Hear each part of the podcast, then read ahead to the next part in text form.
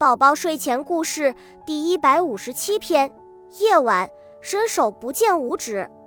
老鼠背着一袋沉甸甸的面包，吃力地从牛伯伯的家里走出来。突然，报警器响了起来。正在附近巡逻的黑猫警长像离弦的箭一样跑了过来。他大喊一声：“站住！”吱吱老鼠赶紧向前跑去。黑猫警长皱着眉。瞪着眼，怒气冲冲地向前追去。老鼠跑啊跑，越跑越没力气了。他想，这次死定了。突然，他看到河边有一条船。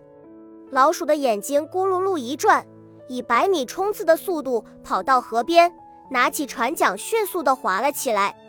黑猫警长看到老鼠离去的背影，大喝一声：“你跑不掉的！”他捡起一块木头，当船飞快地追上去。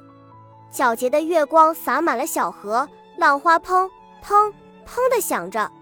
突然，砰的一声，老鼠的船撞到了一块岩石，水鼓鼓地流进了船里。老鼠大叫：“不好了！”黑猫警长一个箭步冲上去，把小老鼠拉到了自己的船上。